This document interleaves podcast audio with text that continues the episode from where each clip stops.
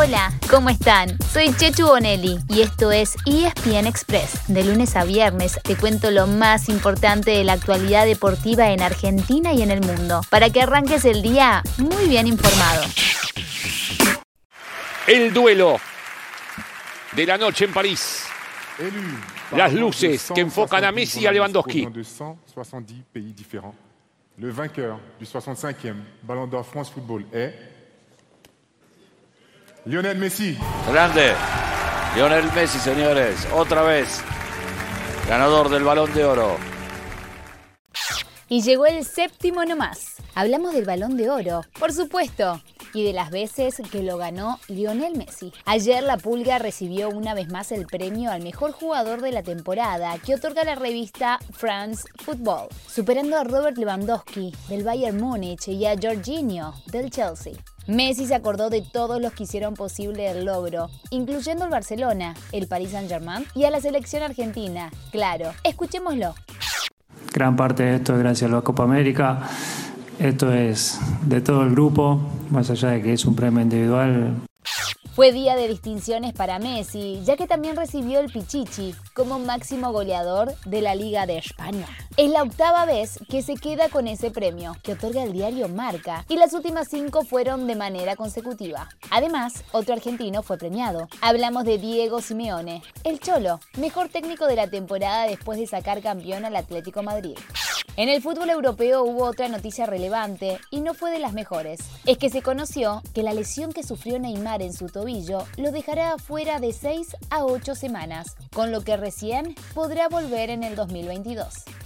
Además, esta semana hay acción en varias ligas, comenzando hoy mismo. Por Star Plus a las 16.30 pueden ver a la Juventus en su visita a la Salernitana o esperar más goles de Gio Simeone cuando el Elas Verona reciba el Cagliari. Y a las 5 de la tarde juega Leeds del Loco Bielsa de local ante el Crystal Palace. Mañana les contamos más de lo que habrá el miércoles porque se presentan el Inter, la Roma, el Chelsea, el Napoli, el Milan, el PSG el Real Madrid, el Manchester City y el Liverpool. Nos volvemos a casa para hablar del torneo de la Liga Profesional que está completando su fecha número 22. Ayer se jugaron cuatro partidos y en el más destacado, Racing le ganó 3 a 1 a Lanús. Una victoria importantísima para seguir dando pelea en la tabla anual rumbo a las copas. La academia ahora está igualada a 50 puntos junto a Unión, que goleó 3 a 0 a Atlético Tucumán, en el último lugar disponible para la Copa Sudamericana. Hoy se cierra la fecha con tres grandes en acción. A las 5 de la tarde, un San Lorenzo todavía sin técnico y ya deseando que termine el año recibe a Sarmiento de Junín. Y después juegan dos que buscan meterse en puestos de Libertadores. A las 19.15 Boca recibe a News en un partido que se postergó el domingo por la lluvia. Y a las 21.30 Independiente visita a Banfield. Nos vamos al tenis, ya que ayer comenzaron los cuartos de final de la Copa Davis y el primer clasificado es Croacia, que derrotó 2 a 1 a Italia. Hoy se juega la serie entre Gran Bretaña y Alemania. El miércoles se cruzarán Serbia y Kazajistán y el jueves Rusia y Suecia. Las semis serán viernes y sábado y la final el domingo.